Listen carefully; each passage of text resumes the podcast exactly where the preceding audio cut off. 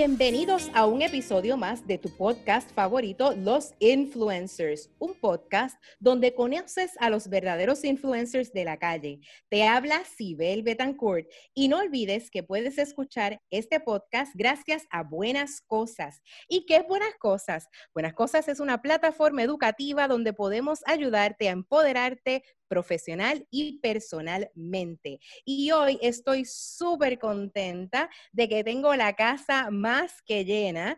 Están conmigo, bienvenidos a Luis Esquerdo, James Stewart, Nicole Villanueva, María Monquín, Juan y Cristian Varela. Chicos, saludos, gracias por estar aquí.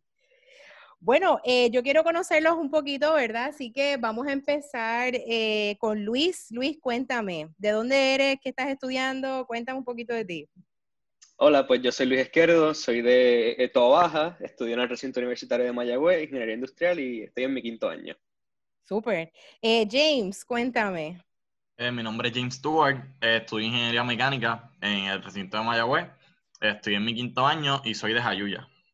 Excelente, de Jayuya. Tengo que ir a visitar a Jayuya, subirme el globo ese que todavía no lo he hecho. Vamos a ver si después de COVID me, me alanzo. Nicole, cuéntame. Tú no estás en Puerto Rico, ¿verdad, Nicole? Cuéntame. Pues yo soy Nicole Villanueva, yo soy de Trujillo Alto, pero estoy viviendo en Florida, eh, me estoy haciendo mi maestría en algo que se llama Arts in Medicine. Y de eso quiero hablar un poquito porque suena bien interesante eso de Arts in Medicine. Bueno, María, cuéntame de dónde eres. Buenas, este, mi nombre es María Monjín, yo estoy en mi quinto año de Ingeniería Mecánica, estudiando en el recinto de Mayagüez y yo soy de Macao. Excelente. ¿Y Armani? Hola, saludos a todos los que sintonizan. Yo soy Armani Cabán, soy egresado de la Universidad de Puerto Rico Mayagüez, Ingeniería Mecánica. Me acabo de graduar ahora en diciembre, después de cinco años y medio bien interesantes. Uh, cinco años y medio intensos, porque estudiar en la universidad no está fácil. y por último tengo por ahí a Cristian. Hola Cristian, cuéntame. Saludos, mi nombre es Cristian Varela, estoy estudiando ingeniería mecánica, ya próximo a graduarme en unas próximas semanas, si Dios lo permite. Si COVID te lo eh, permite. Exactamente. Eso hay que celebrarlo en grande. Bueno, eh, yo quiero que alguien me diga qué es esa locura de Makers. ¿Qué son esta gente? ¿Quién son ustedes? Cuéntenme eso. Puede ser cualquiera. Armani, si tú gustas. Vamos allá, vamos allá. Pues Makers es una iniciativa que se ha tomado la responsabilidad y la tarea de encargarse de proveer equipo de protección personal. Es una iniciativa que comenzó como un llamado a todas las personas en Puerto Rico que tienen 3D printing para que se unan y nos ayuden a producir lo que son las máscaras faciales para las personas que están ahí en la primera línea de batalla contra el virus. Estamos compuestos de muchas personas alrededor de Puerto Rico, muchas diferentes organizaciones, estamos en comunicación siempre para poder tratar de poder llevar la mayor cantidad de, de equipos a los lugares donde lo necesitan y también intentar de la mejor manera maximizar los esfuerzos. Muchos jóvenes, muchos profesionales, muchas personas, incluso hemos estado en contacto con personas de otros países, México, Bulgaria, Estados Unidos, que han visto la iniciativa y se han motivado a pues, hacer lo mismo en su país. Eso vi, eso vi en la página de Instagram de ustedes eh, y después podemos hablar un poquito más de eso, pero tú eres como que el pegamento, eh, ¿verdad? Que, que, fungió como que esta, esta gente chula que está aquí. Eh, cuéntenme un poquito de cómo fue que se conocieron, porque presumo que como estudiaron en el colegio, excepto Nicole, que ustedes se conocieron gran parte de ahí, ¿verdad?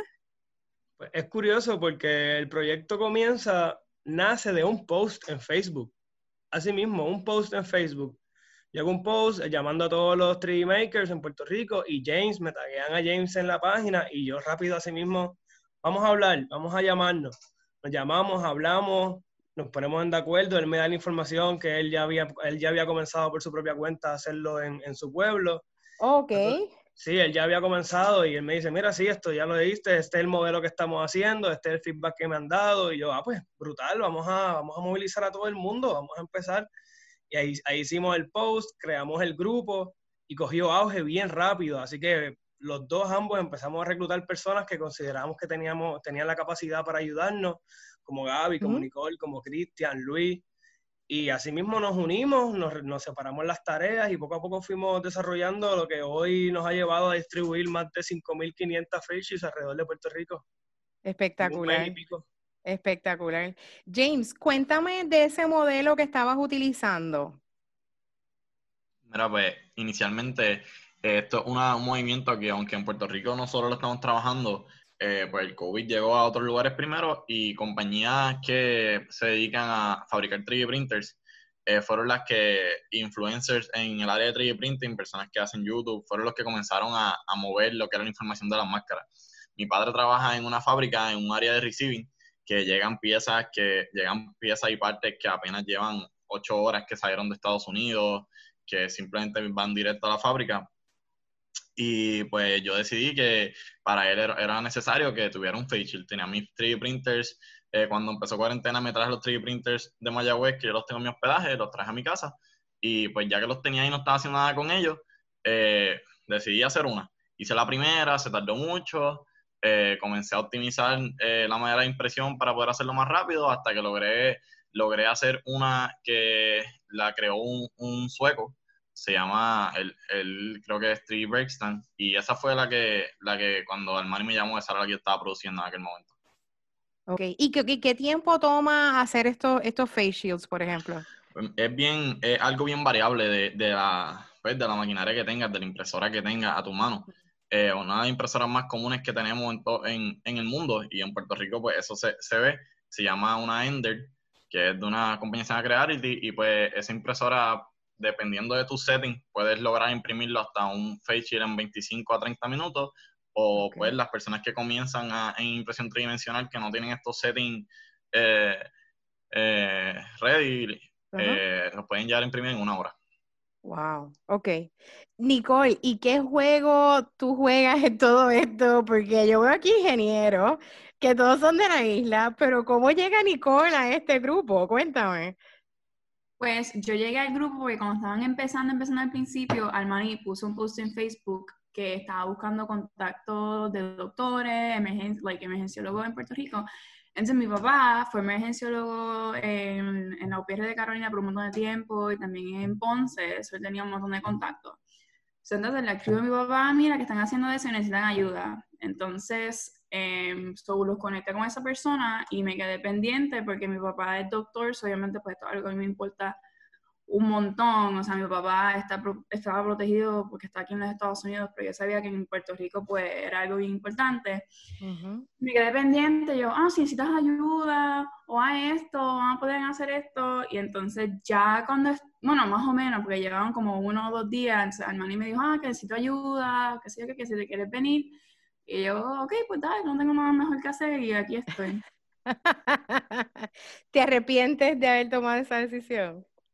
No, no me arrepiento por nada, nada, nada. O sea, yo en mi vida he hecho algo así de, de liderazgo y comunicación y estar en un, en un, equipo tan dinámico. Y me ha dado un montón de experiencia para el futuro. O me hace sentir que puedo eh, estar en un grupo y tener así iniciativa. Súper. Y tengo un ingeniero industrial en el grupo. ¿Cuál es el ingeniero industrial que está por ahí? Luis, tú eres el ingeniero. Este es curioso, ¿verdad? Porque obviamente sí eres ingeniero, pero es otra línea dentro de lo que es la ingeniería, no necesariamente es producción, ¿verdad? Es más como organizar y ser eficiente. ¿Cómo tú jugaste entonces o cuál fue tu rol dentro del equipo de trabajo? Pues yo empecé, yo entré como maker inicialmente, porque yo también tengo un, un, 3D printer y pues aunque soy ingeniero industrial, a mí me, interesa mucho la área de manufactura. Y pues he tenido, he bregado con printers desde hace como cuatro años. Y pues yo empecé, yo empecé como un maker, cuando vi el llamado a, poner a imprimir, yo rápido pedí los files y me puse a imprimir. Este, y cuando en eso, pues por amistad mutua, empecé a tratar de ayudar un poquito con la organización del equipo eh, y me pusieron en un group chat y empecé a hablar y lentamente fuimos, eh, empecé a levantar banderas como que mira, esto se puede hacer de otra manera o, mira, esto se puede hacer de otra. Creo que el money puede dar mejor. Sí, sí, y esa iba a ser mi próxima pregunta. Como un equipo tan variado que no se conoce necesariamente, que está en distintas partes del mundo, se han podido organizar, ¿verdad? Y, uno piensa que, que, qué sé yo, que a tan corta edad uno no es capaz como de, que de organizar su vida, mucho menos organizar un equipo de trabajo tan distinto, ¿entiendes? Cuéntame un poquito más de eso, Armani, ¿cómo fue que eso funcionó? Así, mismo, como dijo, como dijo Luis, él entra como makers este, nosotros hicimos la página en Facebook y poco a poco empezaron a llegar personas. Inicialmente queríamos incorporar a los estudiantes de Mayagüez para que nos ayudaran con la logística, así que hicimos un chat que ya son como 15 chats, tenemos un montón de chats que hicimos en WhatsApp, ¿sabes cómo es? Están explotados, algunos están en mute, algunos uno ni los, mira. Sí, pero que recuerdo que teníamos, sí, eso, eso siempre, pero pues allá vamos. Este, recuerdo que Luis llega y, lo, y entonces él empieza como maker, le compartimos los archivos y todo, y lo incluimos al chat de logística, que antes no se llamaba logística, simplemente era un chat de todas las personas incluidas. Y cuando estamos trabajando en cómo vamos a organizarnos y todas las cosas, Luis es una persona que dice, oye, ¿y si hacemos esto así de esta manera? Oye, ¿y por qué no documentamos todo esto así?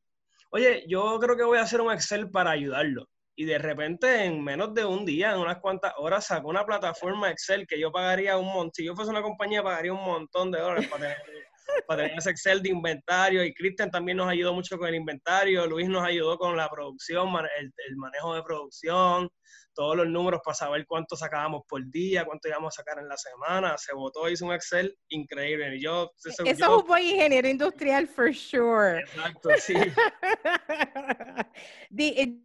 Luis, puedes decir, estoy disponible para contratación cuando quieran, mi número está... Cuando quieran, cuando quieran. Nicole, cuéntame. Pues, em, para contestar tu pregunta de cómo nosotros hemos logrado hacer todo esto, yo pienso que lo más importante de nosotros ha sido la comunicación, la honestidad y uno escuchar las, las ideas de todo el mundo. O sea, todo el mundo aquí pone las ideas en el chat, son como 1500 chats y al principio era un montón estar acostumbrado, porque nosotros estamos en comunicación todo el tiempo por múltiples chats y aquí, acá, aquí, acá. Wow. estar pendiente a todo eso, uno estar en check con sus su habilidades y las habilidades de las otras personas y pues es, es escucharse, en verdad.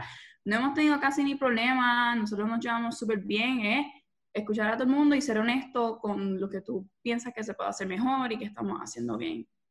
Me encanta que hayas dicho eso, Nicole, porque a veces no, no, cuando empezamos a trabajar en equipo, y mucha gente odia trabajar en equipo, y es porque no partimos de la premisa de que cada uno es importante en el equipo y de que cada uno tiene una destreza particular.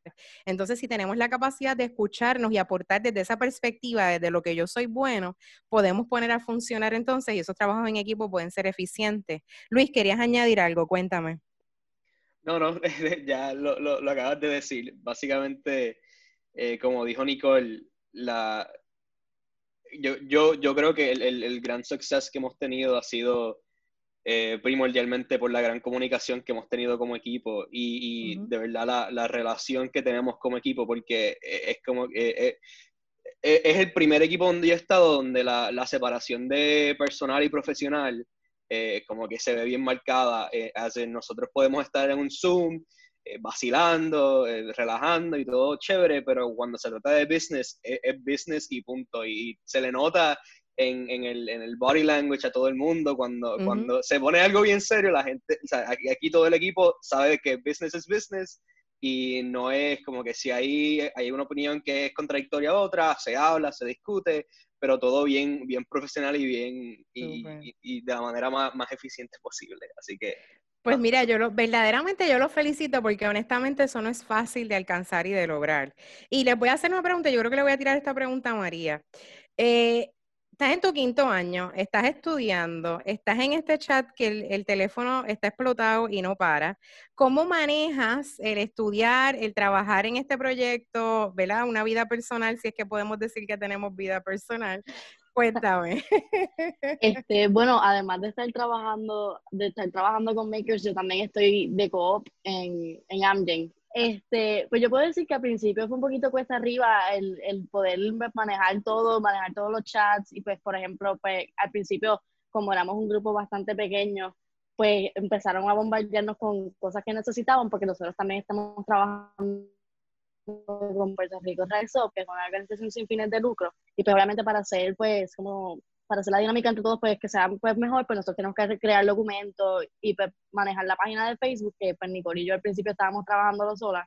Okay. Eh, que pero de verdad que al principio fue un poquito cuesta arriba el poder manejarlo todo.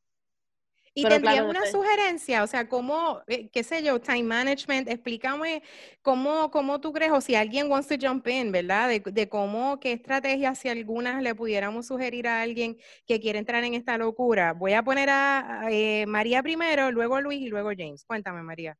Yo creo que lo principal debe ser crear boundaries. Eh, y por ejemplo, nosotros nos ha funcionado bastante, en, pues obviamente nosotros estamos hablando prácticamente todo el día por el chat, este, pero por las noches hacemos unas reuniones para hacer un update de lo que hemos hecho durante el día y qué es lo que hace falta.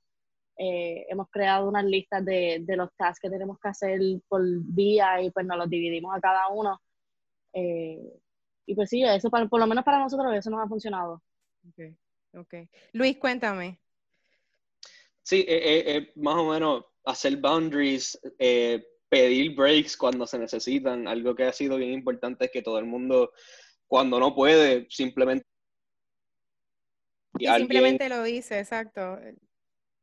Alguien, eh, perdón, es que los hechos se están volviendo locos. Este, alguien eh, steps up y dice, no, está bien, yo lo, yo lo brego. Por ejemplo, yo casi todas las semanas tengo como cinco o seis exámenes este, así que hay semanas que yo digo, gente, yo esta semana estoy out y aunque se me hace difícil porque me gusta trabajar, eh, tengo que poner, tengo que poner, put my foot down y, ser, ser, eh, bien, bien consistente, no meterme a los chats de, de, makers porque si no sé que me voy a ir en un loophole y, y, y, pues no puedo. Así que hay semanas que Armani mismo me llama y yo, mira, no puedo, estoy estudiando y él, ok, tranquilo, ya, y se acaba ahí este, y obviamente cuando vuelvo, pues es cuestión de, de catch up y meter mano de nuevo, pero creo que ese, al día. esa separación que tú puedas decir, gente, ahora no, o gente, hoy, hoy yo no estoy, este, todo el mundo como que is willing to help out de, de, su, de, de cualquier manera, yo creo que es una de, las una de las razones por las cuales esto ha funcionado bien brutal y, y es eso, como que esa, esa separación está, bien, marcada. James, cuéntame un poquito y después voy a dejar que Armani hable. Cuéntame, James. Pues la pregunta era cómo, cómo tú le dirías a una persona que quisiera empezar algo parecido y yo que, que esto es, que intentamos comenzar esto, es difícil tú como persona, sin conocer a nadie, porque la realidad es que aquí no nos conocemos, eh, tú decir, bueno, pues yo no sé quién es Nicole, pero yo voy a confiar en ella que va a hacer su trabajo esa confianza que, que, inicialmente tú tienes que poner pues, es el primer paso, porque no puedes agobiarte tú como estudiante mientras estás trabajando con esta iniciativa. No puedes agobiarte e intentar hacerlo todo, que quizás fue algo que pasó en la primera semana hasta que realmente pues das con la pared y dices, no, tengo que confiar en las personas, no sé quiénes son, no los conozco todavía, pero es un voto de confianza que sin duda tienes que, hay que, hay que tomarlo para que todo salga bien. Y eso es un riesgo, y eso es un riesgo, pero tienes que estar dispuesto a arriesgarte en ese aspecto. Gracias por decir eso, James. Cuéntame, hermano. Solamente quería añadir, estoy totalmente de acuerdo con lo que han dicho los compañeros, y solo lo que quería añadir era que también es importante reconocer cuando alguien necesita un break y, dárselo, también dárselo. Este es servicio comunitario, aquí todos somos voluntarios, nadie está ganándose ni un centavo, esto lo hacemos por el placer propio y porque queremos ayudar a Puerto Rico. Y es bien importante eso, reconocer que si la gente está cansada, necesita un break, hay que dárselo porque uno trabaja mejor cuando se siente bien, está cómodo, está descansado, ha comido, bebió agua, cogió su siesta y eso, eso nos ha ayudado mucho también. Sí, hay que optimizar. Cristian, tú estás como muy calladito. Estás ahí como laid back. Cuéntame, cuéntame. No, pues yo, yo quería hacer una, una anécdota yo, empecé, yo entré en el proyecto una semana después que había empezado y al principio el maní me llama y me, y me pide que haga un rol este, que yo considero fácil. Entonces, que ¿Y cuál era ese rol? Cuéntame, ¿qué era eso? Pues, él, quería que cuando, cuando un maker entrara a la página, pues yo lo, le diera la bienvenida y, le, y lo pusiera, este, ¿verdad? La actualizara con la información de qué estábamos haciendo y, y, entonces cuando... Tú eres el host. Tú eres el welcome, ok. eso fue lo que el Manny me, dejó, me dejó entender cuando me llamó. Ok, ok. Después me, eh, esa, ese día, esa, esa noche me, mandé, me, me meten en la reunión con el equipo y me, me, ellos me, enseñan, me enseñan el revolú que tenían en inventario, que tenían una, una desorganización increíble. Me dice, no, este, a ver si nos podemos mejor ayudar con esto. Y lo que empezó a ser un rol que parecía fácil, me cambiaron totalmente lo que, lo que yo y, ahora me empezaron, me dieron con inventario, empecé a hablar con el inventario de, de, lo que estamos haciendo. Y, Ajá fue un proyectito complicado. Yo me dio, me dio, Armani me dejó entender algo, pero en verdad era totalmente. Te engañó, te engañó, Cristian. Tienes que ser sincero, te engañó. cuéntame, Luis, cuéntame. Para, para añadir a eso, el, el, estoy recalling esa reunión y, y nosotros estábamos hablando de, ah, nosotros necesitamos algo de inventario. Y me dice, no, no, está bien, tranquilo, eso lo hace Cristian. Nosotros, ah, ok, chévere. Y después eh, hablamos de otra cosa más y él, no, no, no, eso lo hace Cristian. Nosotros, ah, ok, chévere. y terminó la reunión y nosotros, espérate, espérate, ¿qué va a hacer Cristian? Ah, esto, esto, esto, esto y esto y yo. Ah, ok, chévere. ¡Wow! Entonces Cristian era the host y de the host terminó espatarrado porque le mandaron como mil cosas. había que retarlo, había que retarlo, pero era muy fácil. Sí, sí, ya veo, ya veo. tengo, que decir, tengo que decir que hasta el día de hoy todavía no he hecho nada de host. Así que lo que estoy haciendo como host me encanta eso, Cristian, me encanta. Cuéntame el impacto que han tenido. Me hablaste de cantidad de, facials que han podido producir, pero ¿a cuánta gente ha llegado, verdad? Y cómo hacen esa distribución. Vamos a hablar de cómo llega entonces este producto y este material disponible. Eh, whoever wants to jump in, ¿verdad? Y, contestar. Eh, mira, pues la logística de distribución eh, para empezar ya, saliendo de manufactura, diciendo que ya teníamos en nuestra posesión lo, lo, que íbamos a entregar, la logística de distribución en sí es un proyecto completo.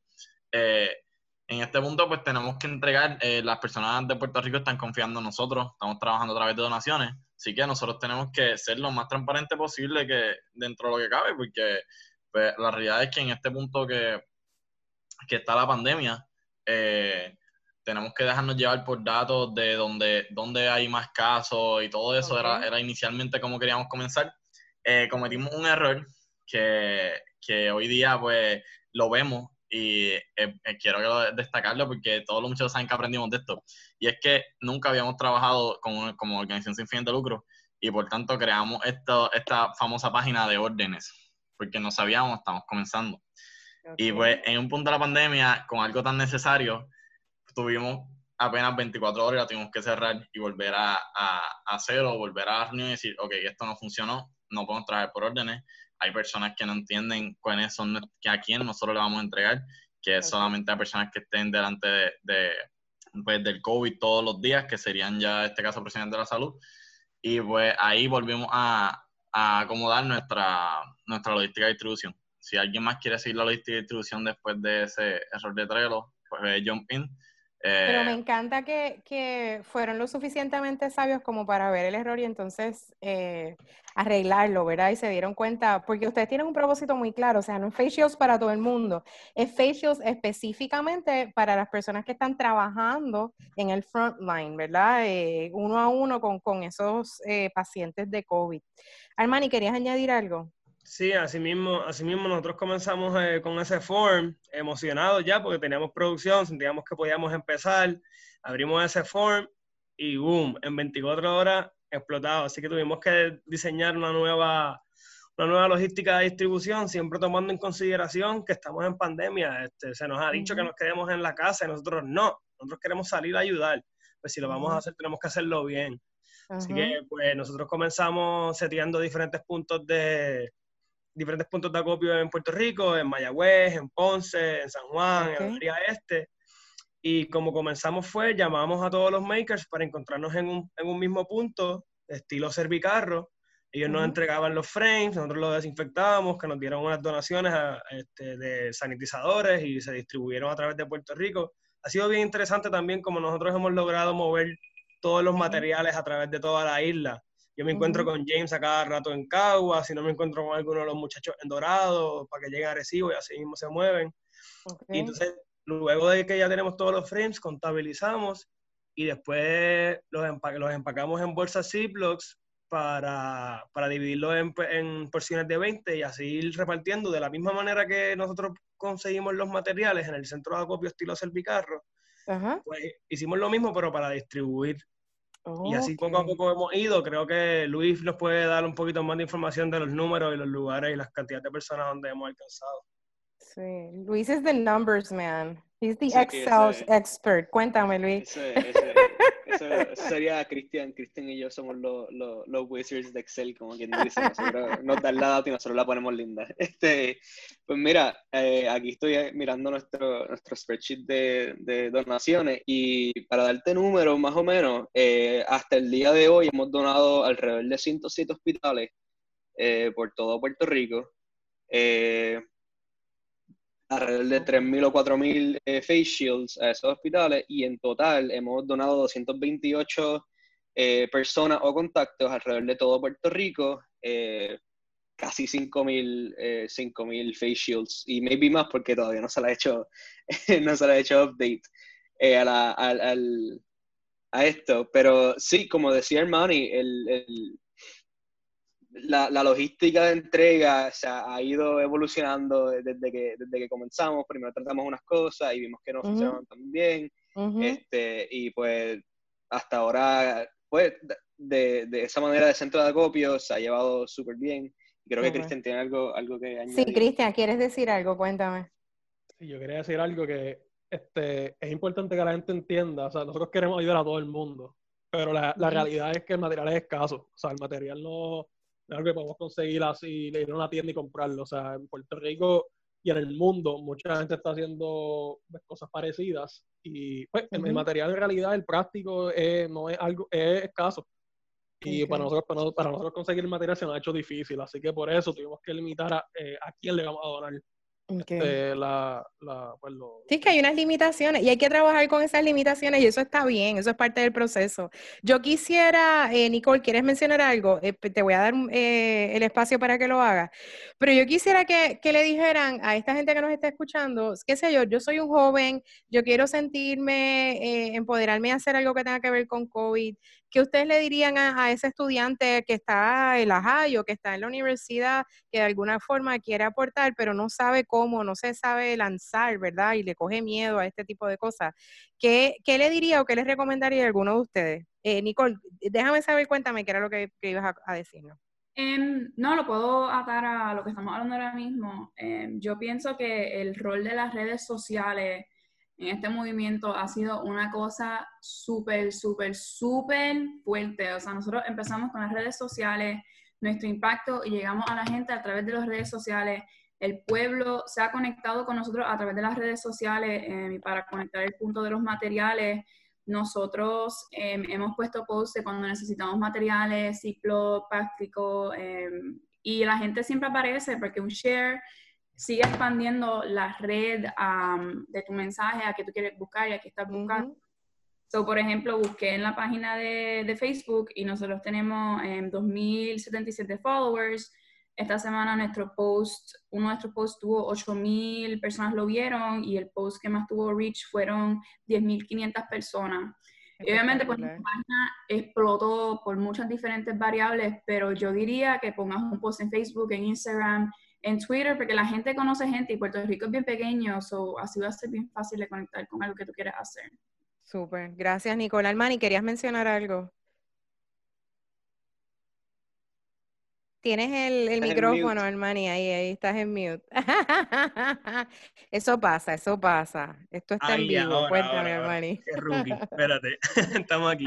Entonces, pues, lo que quería añadir a lo que Nicole dijo, aparte de las redes sociales, es bien importante también cuando tú quieres, quieres comenzar un proyecto es bueno también contactarte con personas que tienen experiencia. Por ejemplo, nosotros estamos aliados a una organización que se llama Puerto Rico Rise Up, es una organización 501C3, así que las donaciones que se hagan se pueden deducir de las planillas.